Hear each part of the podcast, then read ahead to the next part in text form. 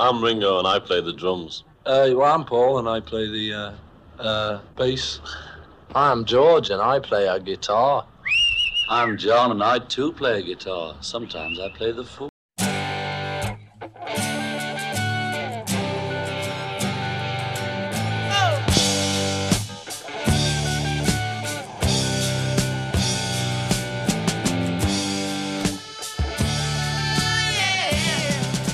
Discologie, une émission sur l'histoire du rock par Jones et Dame.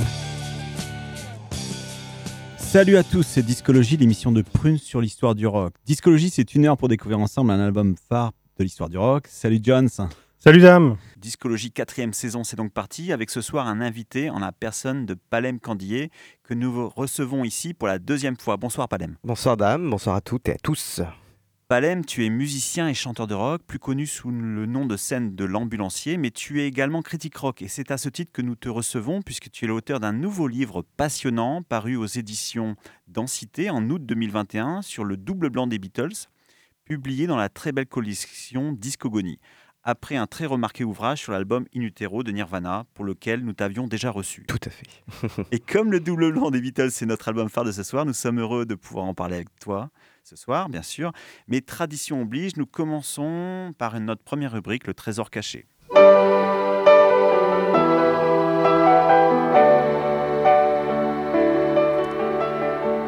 Le trésor caché de discologie.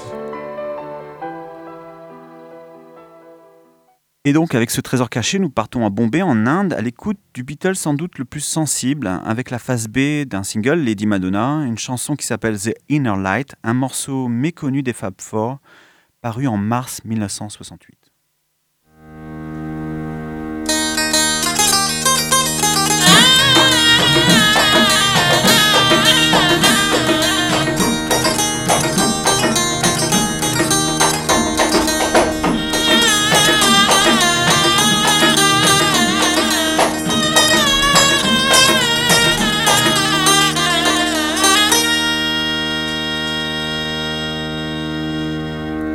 Without going out of my door, I can know all things on earth. Without looking out of my window, I can know the ways of heaven. The farther one travels, the less one knows the less one really knows.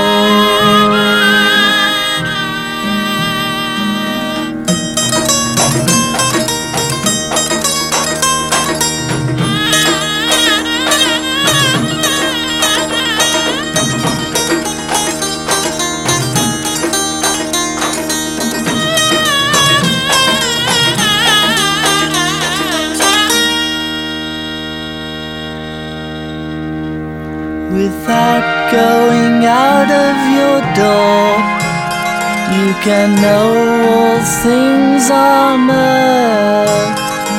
Without looking out of your window, you can know the ways of heaven. The farther one travels, the less one knows the less one really knows.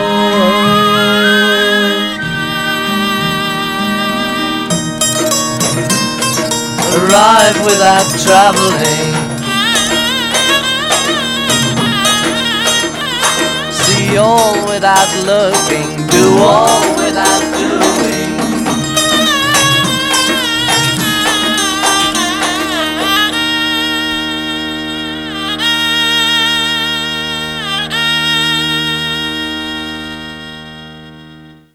The Inner Light, littéralement la lumière intérieure, une chanson des Beatles, mais composée par George Harrison. Cette phase B du single Lady Madonna bénéficie alors d'une partie instrumentale enregistrée dans les studios DMI à Bombay par un orchestre de musiciens indiens sous la houlette de George Harrison, qui, rappelons-le, a appris le sitar auprès de Ravi Shankar. Alors Palem, pour commencer cet entretien, peux-tu nous dire où en sont les Beatles dans leur carrière en ce début d'année 1968 et pourquoi la rencontre avec l'Inde va-t-elle être si déterminante pour leur créativité Euh, en 1968, ils sont au tout début, euh, en janvier, ils sont pas, on va dire, au, au top top de leur forme, parce que ils ont vécu une fin d'année 67 qui, euh, qui est loin d'être euh, qui est loin d'être joyeuse et glorieuse dans le sens où ils perdent le, dans le courant de l'année, il y a leur manager Brian Epstein qui, qui meurt, présumément d'une overdose. Euh, c'était alors lui se sentait inutile, était vraiment entré dans un, un peu un système de dépression, mais en fait il faisait encore office de figure, euh, on va dire paternelle et de management pour euh, pour les Beatles. Donc Mhm. euh, les Beatles ne faisant plus de concerts, euh, lui s'est senti inutile, mais en fait sa présence était quand même ultra importante parce que euh, dès sa disparition. Les Beatles vont commencer à faire un peu n'importe quoi. Mhm. Donc euh, ils vont d'une part faire euh, Magical Mystery Tour, euh, surtout sur l'impulsion de Paul McCartney, qui est à la fois un album et un, un long métrage complètement psychédélique, absurde, avec Mhm. beaucoup de voilà de, de situations et, d'humour absurde, qui va pas du tout plaire au public euh, britannique. Euh, voilà, qui comprendra pas du tout le délire. Euh, heureusement, la musique va un petit peu rattraper ça par la suite, mais les gens vont plutôt rester sur ce qui va être le premier four en fait des Mm. Beatles, euh, le, qui est diffusé pendant les vacances de, de Noël 67. Donc euh, voilà, il y a un côté astre un peu déclinant, euh, perte de repères. Il y a aussi la création de Apple Corps. Donc, euh, qui est l'espèce de- d'entreprise de- des Beatles euh, euh, qui préfère fonder ça pour faire un peu de mécénat artistique et technologique aussi euh, plutôt que de donner euh, 3 millions de livres sterling euh, aux Mm. impôts parce qu'il y a une taxation à l'époque sur les, sur les hauts revenus qui est, qui est très importante. Donc ils préfèrent investir pour essayer de se rendre un petit peu utile et être dans cet élan, euh, de, cet élan un peu de partage, cet élan communautaire de, qu'il y a à l'époque du Flower Power, Mhm. l'idée qu'on va mettre des, des moyens de production au service de tous. Faire un peu du communisme à l'occidental, comme dira Paul McCartney. Euh, mais même si c'est prometteur et que c'est un peu lancé en grande pompe, très vite, ça aussi, cette entreprise va décliner. En fait, c'est quelque chose qui va être, euh, qui va leur faire perdre énormément d'argent qui va être un fiasco jusqu'à ce que ce soit rattrapé in extremis, euh, in extremis dans les, à la fin des années 60 vers 70. Ça recommencera un peu euh, avec perte et fracas à, reprendre, euh, à revenir à flot, quoi, on va Mm. dire. Mais ça va être aussi quelque chose qui va énormément les séparer à l'avenir. Donc voilà, ils sont dans une dynamique un petit peu difficile. euh, et au début de l'année, ils enregistrent euh, Lady Madonna et euh, The Inner Light, justement. Euh, et ça va un peu leur faire retrouver le, le succès. Mm. Euh, et du coup, s'ils vont enregistrer ça juste avant leur départ en Inde, pour, Mm. pendant leur. Pendant leur, euh, la- leur absence, avoir euh, voilà, quelque chose à donner au- Mm. à l'industrie du disque et puis au, au public. Euh, et comme ça, ils sont dégagés de toute, de toute obligation. Donc ça va bien marcher. Puis eux, pendant ce temps, effectivement, en février, ils partent, euh, ils partent à Rishikesh, donc euh, sur les, les rives du Gange, euh, suivre ce- cette espèce de. Oui, cette espèce de séminaire, enfin dans une espèce de camp de vacances pour riches Mm. de, de- de méditation transcendantale.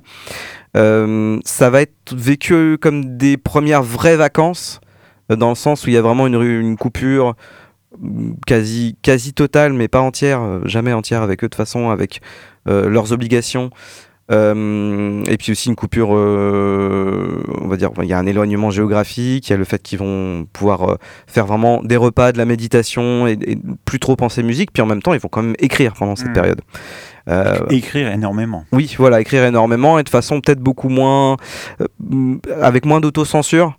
Avec euh, vraiment, on fait un, il y a- il y a un peu de tout, il y a un peu, ils font un peu tout ce qui leur passe par la tête. Ils font un peu de, euh, comme je dis dans le livre, ils font un peu de reportage sur ce qui se passe euh, autour d'eux. Voilà, Mm. Dear Prudence, ça parle de, ça parle de leurs expériences là-bas. Enfin, ça parle d'une personne en particulier, mais ça parle de, euh, c'est un témoignage de, de, de choses qu'ils voient là-bas.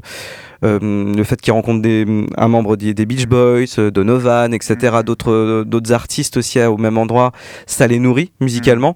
Donc euh, c'est, euh, c'est une grosse période en fait qui est à la fois de, à la fois de repos puis à la fois de bouillonnement de, de nouvelles choses qui vont émerger et qui, et qui va beaucoup déterminer le- les, les deux années à venir.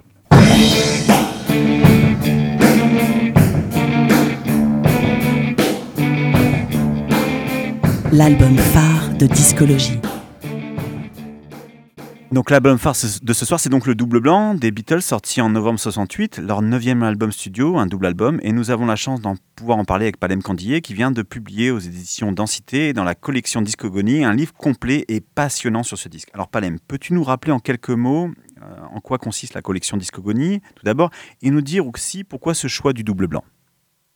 Euh, alors, la Discogonie, donc euh, une collection de, des éditions Densité, euh, qui, dont le concept est de consacrer un livre à un album majeur de, de la pop, de, du rock ou de la chanson. Donc, euh, ça va de Dominic A à Rage Against the Machine, en passant par Radiohead, The Cure, euh, à la Bachung, euh, et plein d'autres qui sont en passe de sortir ou qui sont déjà sortis, notamment euh, The Smiths. Et voilà, c'est toujours à peu près sur le même canevas. Il y a une partie contexte, il y a une partie analyse de la pochette, une partie analyse de la tracklist, et puis il y a après un chapitre par morceau. Donc qui permet en fait de. C'est c'est une espèce de voie de formule qui permet de d'apprécier euh, un album dans sa totalité, euh, que ce soit dans son impact général ou alors plus dans le détail. On va regarder les chansons, ce qu'elles ont de particulier. Et à la fin, on- c'est une collection qui propose une autre expérience en fait, un autre regard euh, sur l'album. Et pourquoi le double blanc pour toi Euh, alors pour moi, je, je sais pas en fait, c'est vrai qu'avec euh, Hugues donc euh, qui, qui, qui dirige les, les, euh, les éditions, on... moi, moi quand j'avais fait le Nirvana au début, j'avais proposé un John Lennon et il n'était pas question de faire un, un John Lennon sans qu'il y ait un Beatles qui ait été fait. Euh, donc j'ai fait le Nirvana d'abord pour faire un petit peu mes preuves aussi et, et voir, enfin voir ce que je pouvais faire dans, dans cette collection. Et puis de toute façon, si on allait faire un Beatles dans cette collection, il fallait qu'on marque le coup. On était assez d'accord euh, pour que ce soit euh, entrer dans, faire entrer les Beatles dans cette collection euh, d'une façon originale et aussi un petit peu ambitieuse pour pas que ça Mhm. soit trop, géné- trop générique, que ça se confonde un peu au milieu de, au milieu de plein d'autres albums qui auraient pu être faits. Et euh, moi, je militais plutôt pour Revolver parce que c'est mon, c'est mon préféré. Euh, mais Hugues m'a proposé carrément le double blanc, donc c'est un, c'est un challenge. Et puis surtout, il y a les, et je le remercie, il y a les moyens qui ont été mis parce que les auditeurs verront que le, le, voilà, le package est très beau autour de, très, très beau. de, de ce livre. On a vraiment euh, mis euh, vraiment les petits plats dans les grands pour avoir un, Mm.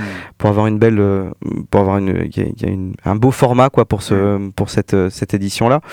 Et, euh, et voilà, c'était un challenge. C'est vrai que puis du coup moi ça me permettait aussi d'en dire plus parce que voilà, double blanc, 30 chansons. euh, tout d'un coup il y a, hum, voilà, par rapport à plein d'autres albums, il y a plein de plein de perspectives qui s'ouvrent, il y a plein d'occasions d'a- d'aborder tellement de sujets que euh, c'était euh, séduisant. Puis c'est, il s'est avéré aussi qu'il y avait plein de choses à en dire encore. euh, et puis plein de petites choses à, à rétablir aussi, peut-être plein de petits malentendus ou de, ou de choses méconnues que j'avais envie de, de, ouais, de, de, de rétablir. ouais.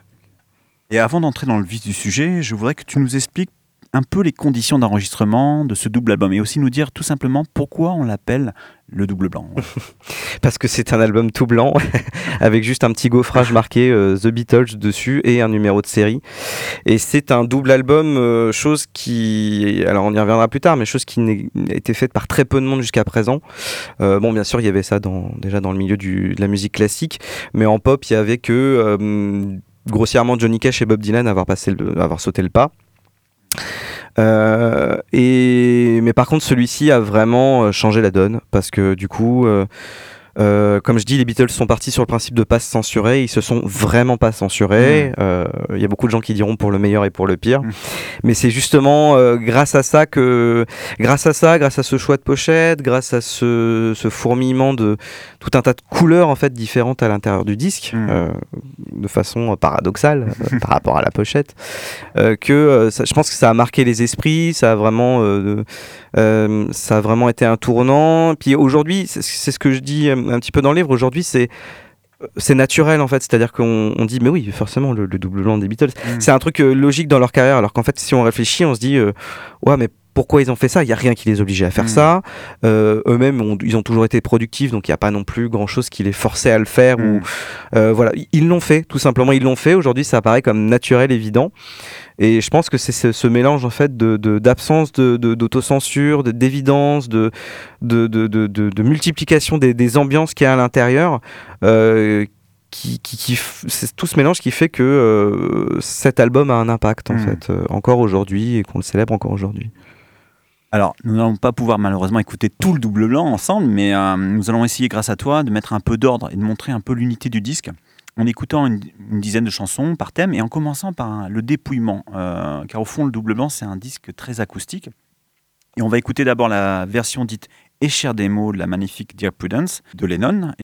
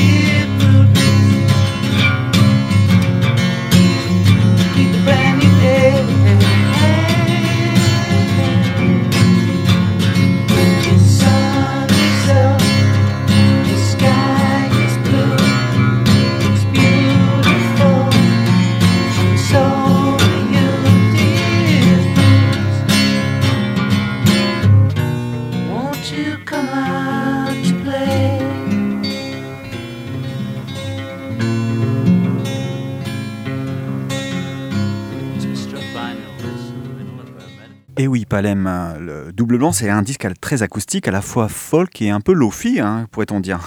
Euh, ouais, euh, c'est une de ses premières euh, caractéristiques qui vient du fait que justement il a été en grande partie composé en Inde juste avec des, guitares sèches. Donc en fait ça fait partie de l'ADN. C'est pas son, son, seul aspect, ça on y reviendra.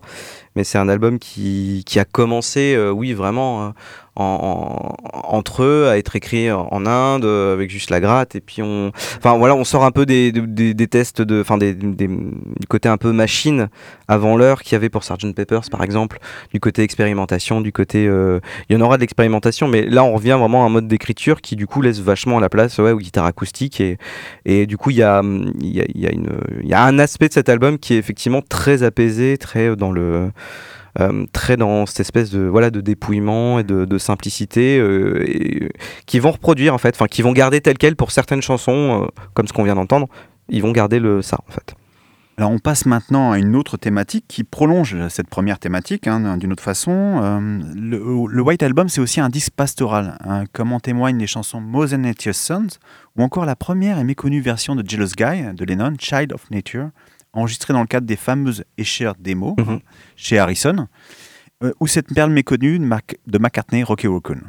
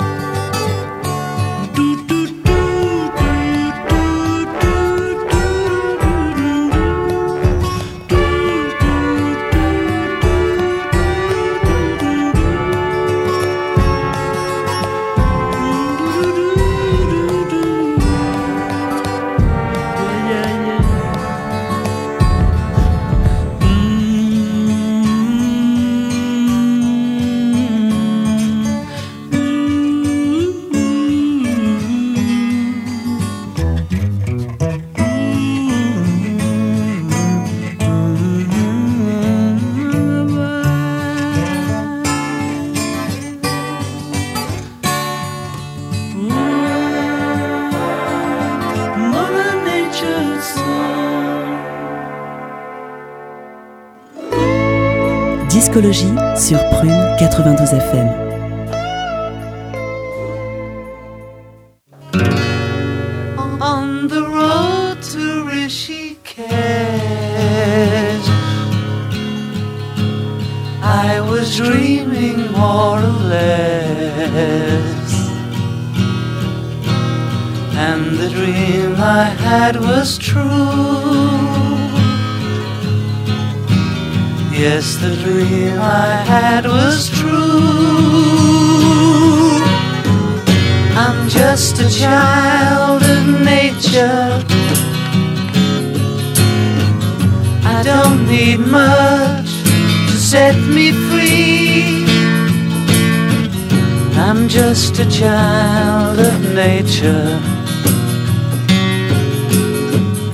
I'm one of nature's children.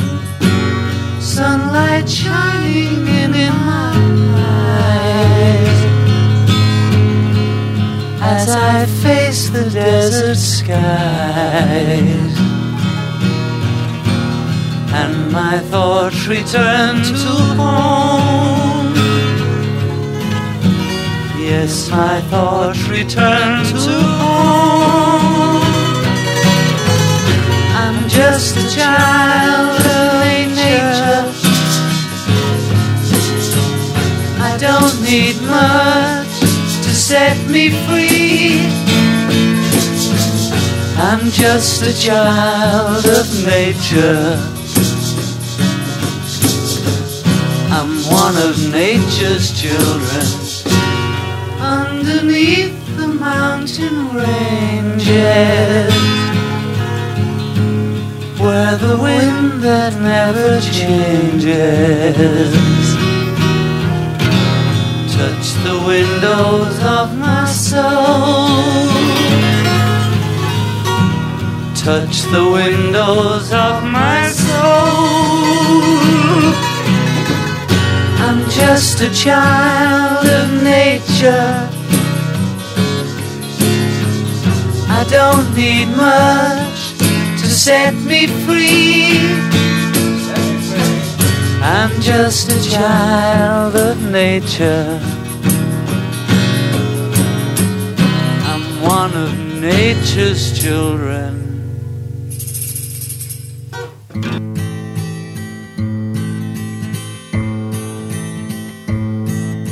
Now, somewhere in the black mining hills of Dakota, there lived a young boy named Rocky Raccoon. One day his woman ran off with another guy. Hit young Rocky in the eye. Rocky didn't like that. He said, I'm gonna get that boy. So one day he walked into town, booked himself a room in the local saloon.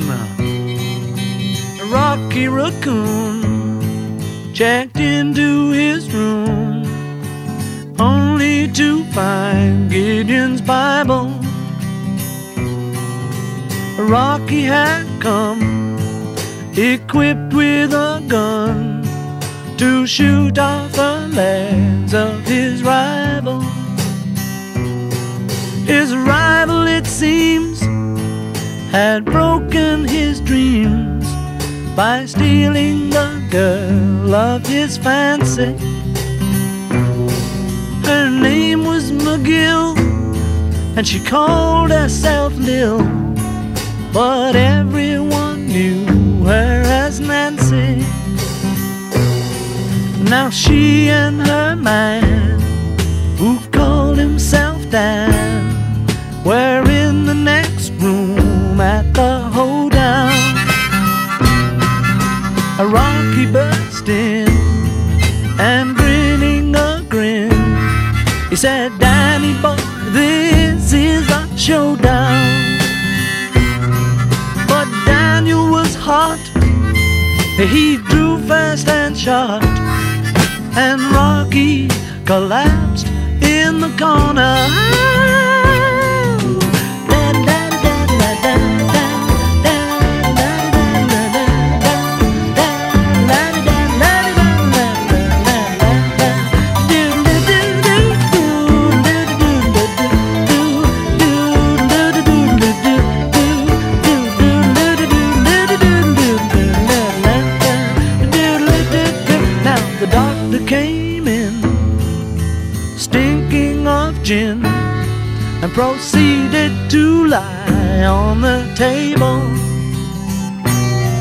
Said, Rocky, you met your match. And Rocky said, Doc, it's only a scratch. And I'll be better, I'll be better, Doc, as soon as I am able. And now Rocky Raccoon, he fell back in his room, only to find Gideon's Bible. Gideon checked out, and he left it no doubt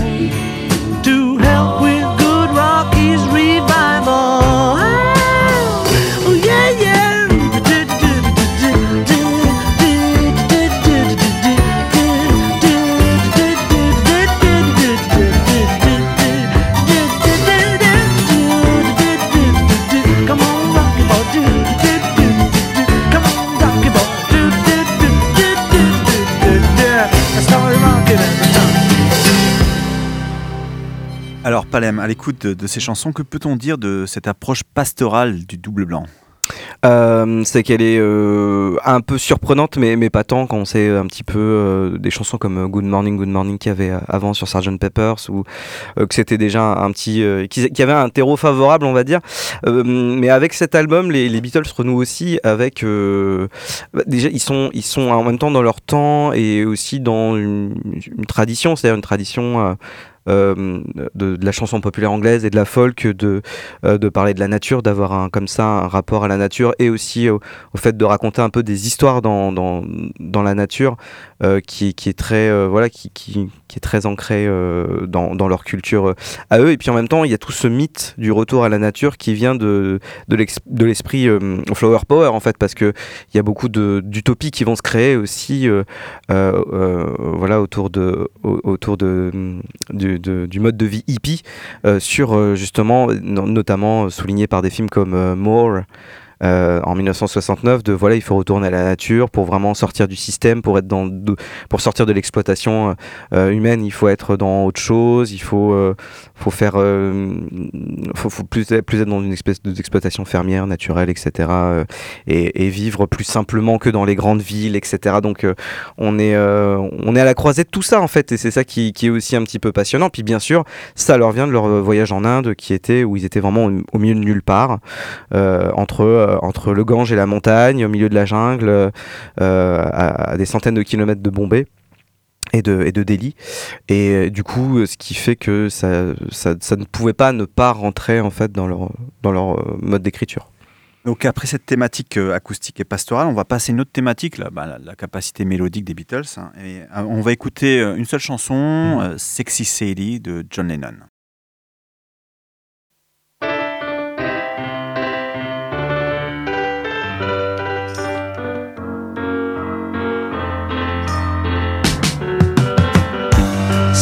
Sexy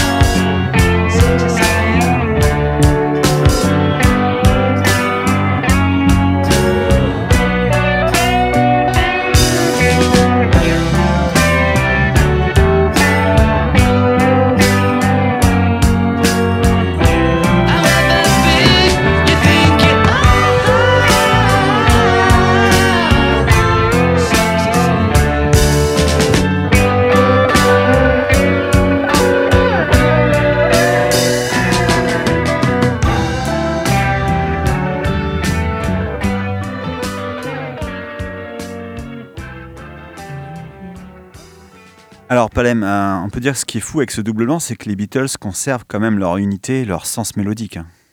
Euh, oui, oui, oui. Et c'est euh, vrai que c'est très surprenant étant donné le, le contexte euh, interpersonnel, on va dire. un, un album que, que Paul McCartney, dont Paul McCartney parlera plus tard avec un, un, un- un petit mélange de pudeur et d'évidence, mais j'aime beaucoup la façon.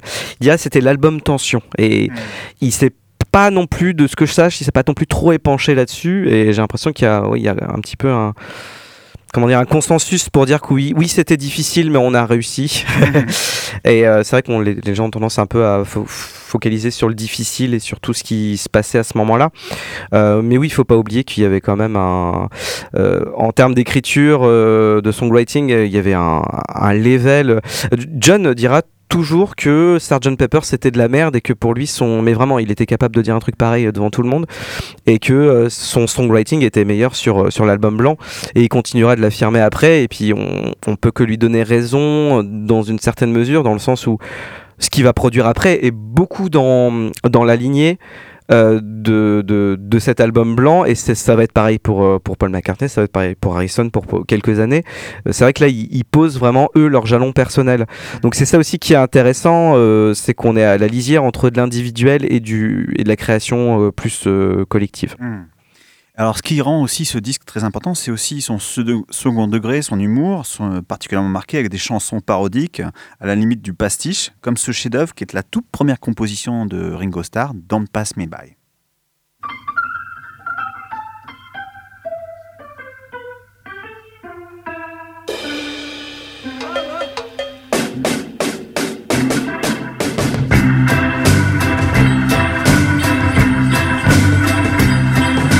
I listen for your footsteps coming up the drive. Listen for your footsteps, but they don't arrive. Waiting for you knocked in on my old front door. I don't hear it. Does it mean you don't love me anymore?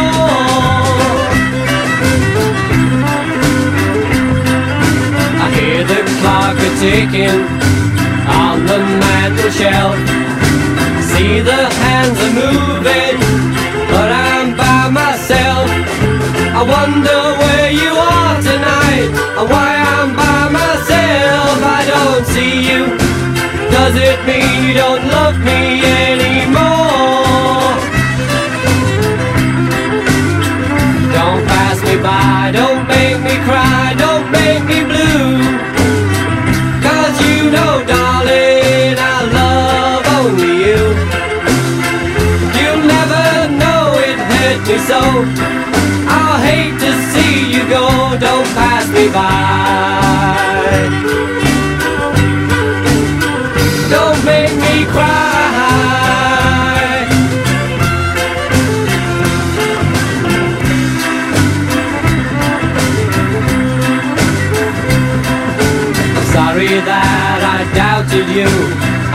so unfair. You were in a car crash and you lost your hair.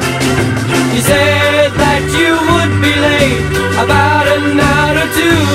I said that's alright, I'm waiting here, just waiting to hear from you. Don't pass me by, don't make me cry, don't make me blue. Cause you know, darling, love you. You'll never know it hurt me so. I'll hate to see you go, don't pass me by.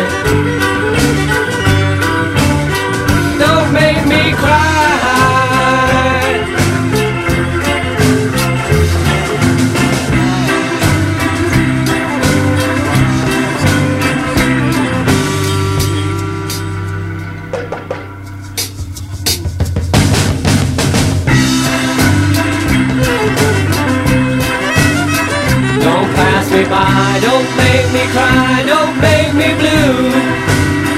Cause you know, darling, I love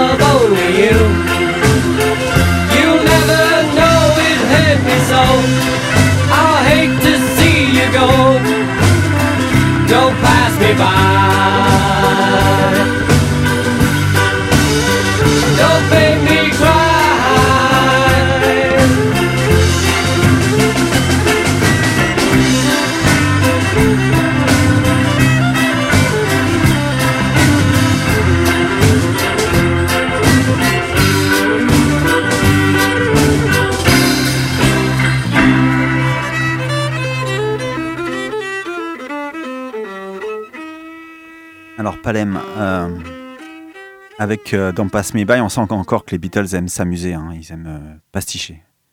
Oui, ils vont passer tout l'album euh, quand même. Il y a un certain nombre de, ouais, de, pastiches, de, détournements, de, de reprises à leur compte de, tout un tas de styles. On a du, ragtime, on a euh, de la pop à la Beach Boys, on a euh, du rock and roll à l'ancienne, on a du musical aussi. Donc, on, et puis de la folk, et puis tout un tas de voilà, ils, reprennent vraiment à leur compte tout un tas de styles qui révèlent un peu une nature un peu ludique de cet album, c'est-à-dire faut, enfin, on s'amuse vraiment. On n'a plus de on n'a plus ce, challenge, comment dire, cette pression de devoir réinventer un truc ou devoir inventer un truc.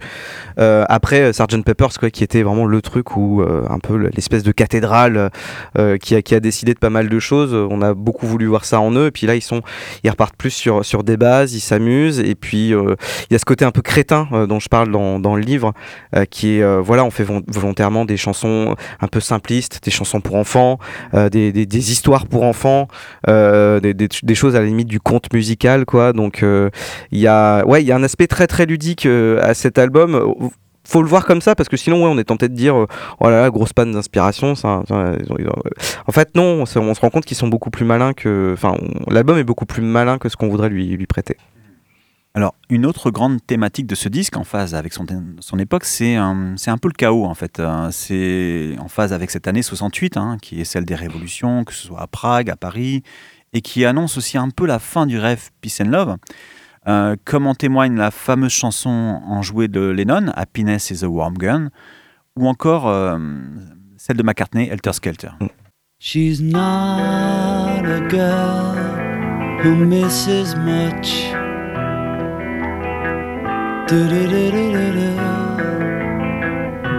Oh, yeah. Well acquainted with the touch of the velvet hand, like a lizard on a window pane. The man in the crowd with the multicolored mirrors on his hobnail boots lying with his eyes while his hands are busy working overtime. A soap impression of his wife, which he ate and donated to the National Trust.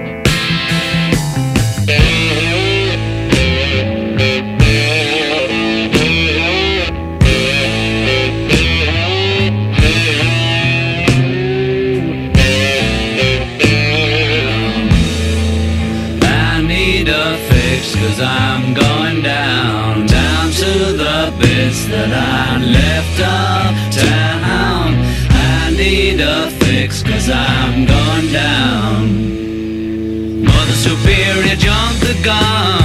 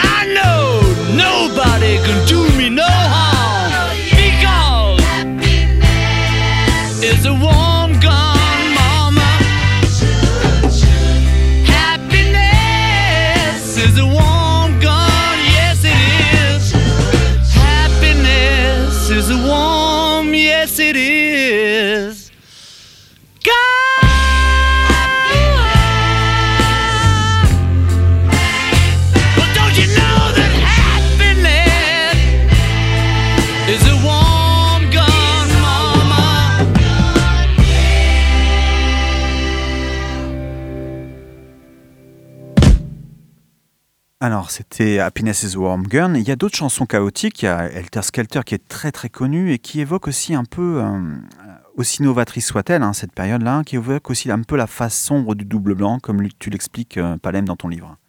Euh, oui, oui. euh, Enfin, Helter Skelter, je dis que c'est typiquement c'est l'astre noir parce que non seulement il est il est composé euh, dans, dans l'idée un peu de surpasser euh, The Who, euh, dont on disait de Can See For Miles, qui sortait juste avant, qu'il y avait des cymbales blasphématoires, etc., que c'était le morceau le plus lourd, le plus le plus obscène jamais enregistré. Bon, il se trouve que c'est pas du tout ça, qu'on l'écouterait aujourd'hui, on n'aurait pas du tout cette impression, même avec les standards de l'époque.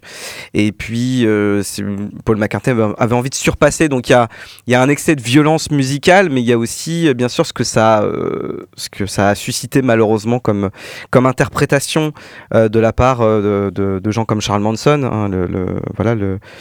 euh, alors, le tueur, oui, on peut dire tout simplement, enfin, en tout cas, le commanditaire d'un certain nombre d'assassinats, oui, parce que lui-même est, coupable directement, mais commanditaire de plusieurs assassinats, dont, dont Sharon Tate, hein, bien sûr, en, en 1969, euh, persuadé en fait que l'album blanc, euh, dont Helter Skelter en particulier, envoyait des messages, euh, lui envoyait des messages à lui personnellement, parce que lui étant gourou d'une d'une petite communauté, en fait, une secte, clairement, une petite communauté de, gens qui, qui mélangeaient. un mode de vie hippie avec d'autres croyances un peu plus inquiétantes et, et, la conviction qu'on allait vers, un, vers une fin du monde due en, en grande partie à une, une crise raciale en fait. Euh, euh, lui, il était persuadé que lui, il fallait prendre les devants au bout d'un moment et, créer en fait ce chaos et, euh, et d'où l'idée en fait d'aller euh, euh, frapper à certaines portes de, gens qui connaissaient déjà un petit peu en amont et qu'il avait envie de voilà qu'il qu'il avait envie de un peu de tuer pour l'exemple ou pour ou pour créer une, guerre raciale en fait. Euh, donc c'est vrai qu'il y a ça malgré les Beatles malgré, malgré eux qui se sont retrouvés euh, euh, les inspirateurs de très loin quand même de, de, de, de, ces choses horribles et qu'ils ont toujours dont ils ont toujours parlé avec beaucoup de détachement de de enfin un détachement très très pudique très très respectueux pour éviter même au point où McCartney a refusé de jouer ce- cette chanson pendant très très longtemps en fait. D'ici à ce que enfin jusqu'à ce qu'il y ait un un- une distance en fait qui soit possible et que ça passe pas pour pour une, forme un peu de, de je m'en foutisme ou d'absence de, respect vis-à-vis de ces événements. Euh, donc oui, ça c'est un peu ouais, c'est la, face sombre du, double blanc qui a qui a plein d'autres euh, voilà, il y a plein d'autres euh, interprétations, enfin il y a plein d'autres aspects de ça, on va dire comme le fait que bah, interpersonnellement ça allait pas du tout, qu'il y a aussi des thématiques comme la drogue et l'isolement, l'enfermement, la peur, qui soit aussi dans cette, euh, qui fasse partie des émotions qui traversent en fait le- le- le- les 30 chansons. Alors, au terme de cette exploration euh, du double blanc des Beatles, exploration qui, je l'espère, vous donnera envie de lire le livre hein, que tu lui as consacré, Palem, peux-tu nous dire en quoi ce, ce double album est profondément novateur et révolutionnaire? Euh, parce qu'il y a, euh, par- parce qu'il de toute façon il y a, euh, voilà ce côté très euh, absence de censure. Euh, qui est peut-être encore plus flagrant que sur les albums précédents et euh, comme Sgt. Pepper on y revient mais euh, voilà aussi Magical Mystery Tour qui sort un petit peu à la même période enfin qui sort un peu avant. Donc on a on a pas mal de voilà on est on est sur ce côté euh, encore plus euh, plus brut, plus sans filtre des Beatles. Et je pense que ça ça a beaucoup joué. Parce que vous rajoutez ça au fait que ce soit un double album. Donc comme euh, comme je disais tout à l'heure chose qui n'était pas euh, qui n'était pas très euh, très courante à l'époque et qui était un peu ambitieuse. Euh, plus un, un visuel marquant et qui tranche avec le reste. Puis plus un certain sens euh, et à, à la fois d'à propos par rapport à l'époque dans laquelle ils sont et distance. Euh, on, a parlé notamment de, bah, y a Revolution qui vient après justement, euh, qui est quelque chose, euh, enfin voilà, qui est une chanson pour laquelle Lennon a été épinglé comme, bah, il parle de son époque et puis en même temps il s'en détache beaucoup, donc il a été un peu épinglé pour ne pas avoir vraiment pris parti par rapport à, à des événements, alors que la jeunesse l'attendait peut-être au tournant là-dessus.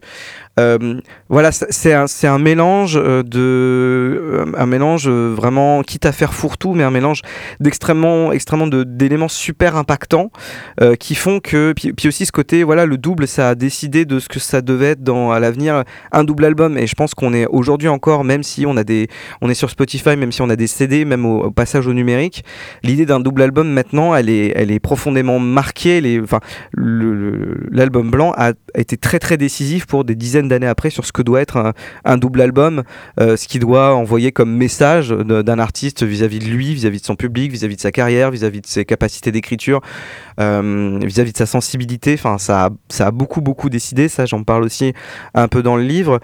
Euh, et, puis voilà, je pense que ça a aussi enfoncé le clou. euh, Enfin, comme je disais tout à l'heure, ça apparaît évident au regard de la carrière des Beatles. Bah oui, bien sûr, l'album blanc euh, en 68, bien sûr, c'est évident pour tout le monde. Mais ils l'ont fait et ça a continué d'enfoncer le clou dans leur créativité qui a pris du coup plein de formes euh, depuis 1962 et qui fait que euh, le, le- le- ces, ces 8 ou 10 ans d'existence du groupe sont passionnantes parce qu'elles ont tellement leurs épisodes caractéristiques que euh, voilà on arrive vraiment à, à, la fin à une histoire, euh, une histoire du rock unique et incroyable.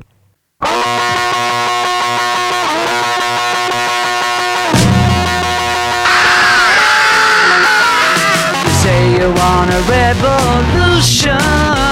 Well, you know, we all want to change the world. You tell me that it's evolution. Well, you know, we all want to change the world. But when you talk about destruction, don't you know that you can count me out? Don't you know it's gonna be alright? Alright. Alright.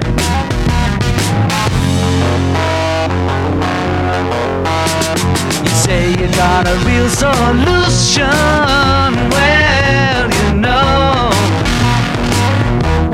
Love to see the plan. You ask me for a contribution. Well, you know, we all doing what we can. But if you want money for people with minds that hate, all I can tell you is, brother, you have to wait. You know Alright.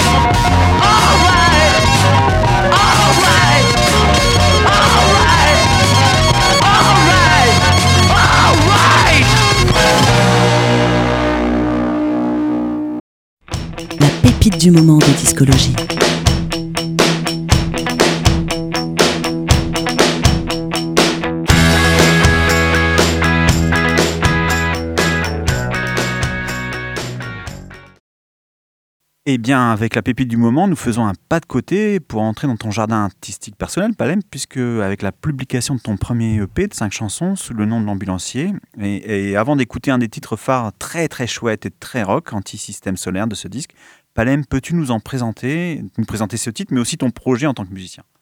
Euh, donc l'ambulancier, c'est mon alias euh, sur scène, effectivement, depuis euh, deux ans, enfin sur scène et sur disque. Voilà, c'est un projet qui, qui a commencé suite, après mon, mon- dernier groupe en date, So Was the Sun. J'ai recommencé un peu des, des choses de zéro, rec- retrouver le plaisir en fait d'écrire des chansons en étant moins dans la contrainte, d'où le côté un peu électro-rock de ce projet. Euh, d'où le côté aussi euh, personnage et euh, d'où le côté aussi clip. J'encourage les gens à aller voir les clips parce que je fais en sorte que les clips soient marquants à chaque fois et, racontent quelque chose. Donc du, du coup, c'est un nouveau projet dans lequel je, je m'éclate vraiment et qui a aussi la particularité d'être en français. Euh, qui est quelque chose que je m'autorisais pas trop à montrer jusqu'à présent, que je faisais avant, mais que je m'autorisais pas à montrer. Je voulais vraiment être pleinement satisfait de ce que j'avais écrit, Euh, dont euh, cette chanson qui parle ni plus ni moins de complotisme. Alors, je, comme je suis pas du genre à dénoncer et à dire euh, vous ce que vous faites c'est pas bien, gna gna gna, vous avez tort, je préfère prendre la, la- la parole de, de ces gens euh, qui ne croient en rien jusqu'à, enfin qui doutent de tout jusqu'à douter du fait que euh, le- la Terre soit, soit, soit ronde, des choses comme ça, pour vraiment un peu interroger, parce que ça m'interpelle en fait. Et je fais ça tout le temps, c'est-à-dire que ouais, voilà, plutôt être dans de la dénonciation, je j'essaie de faire un peu un état des lieux et de, de, de, de regarder avec d'autres yeux les choses qui me- qui m'interpellent et qui m'inquiètent dans le monde. Voilà. Écoute, Palem, je voudrais te remercier pour ta venue à Nantes. Pour, Merci à toi, voilà, Et puis, euh, et puis au plaisir de se retrouver euh, d'ici peu de temps aussi, encore à nouveau. Ah bah il y a, il y a- oui, il y en a, il y en a, il y a- il y a deux nouveaux qui sont qui sont en préparation. D'accord. Voilà. Ah, très bien.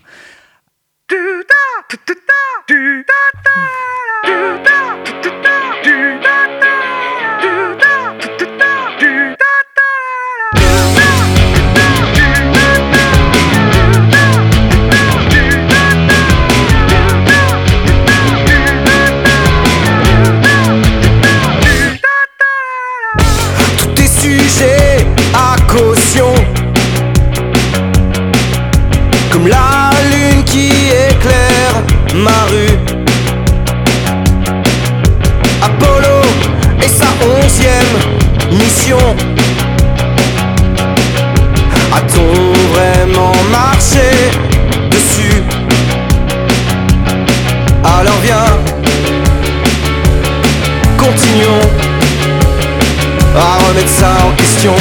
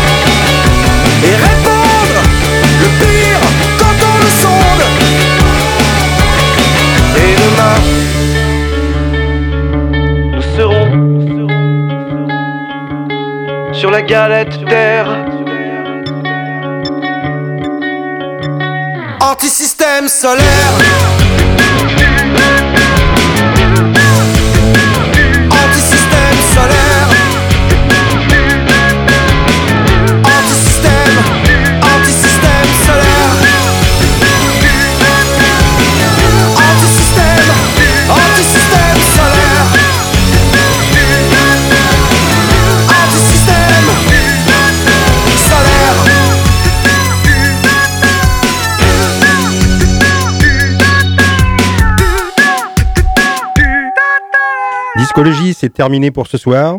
Bonsoir, dame. Salut Jones. À mardi prochain, 21h sur Prune 92 FM pour une nouvelle émission de discologie et on passe la main à nos amis d'Iron Malt. Discologie, c'est terminé pour cette semaine. Retrouvez l'émission en podcast sur le www.prune.net à la rubrique Discologie.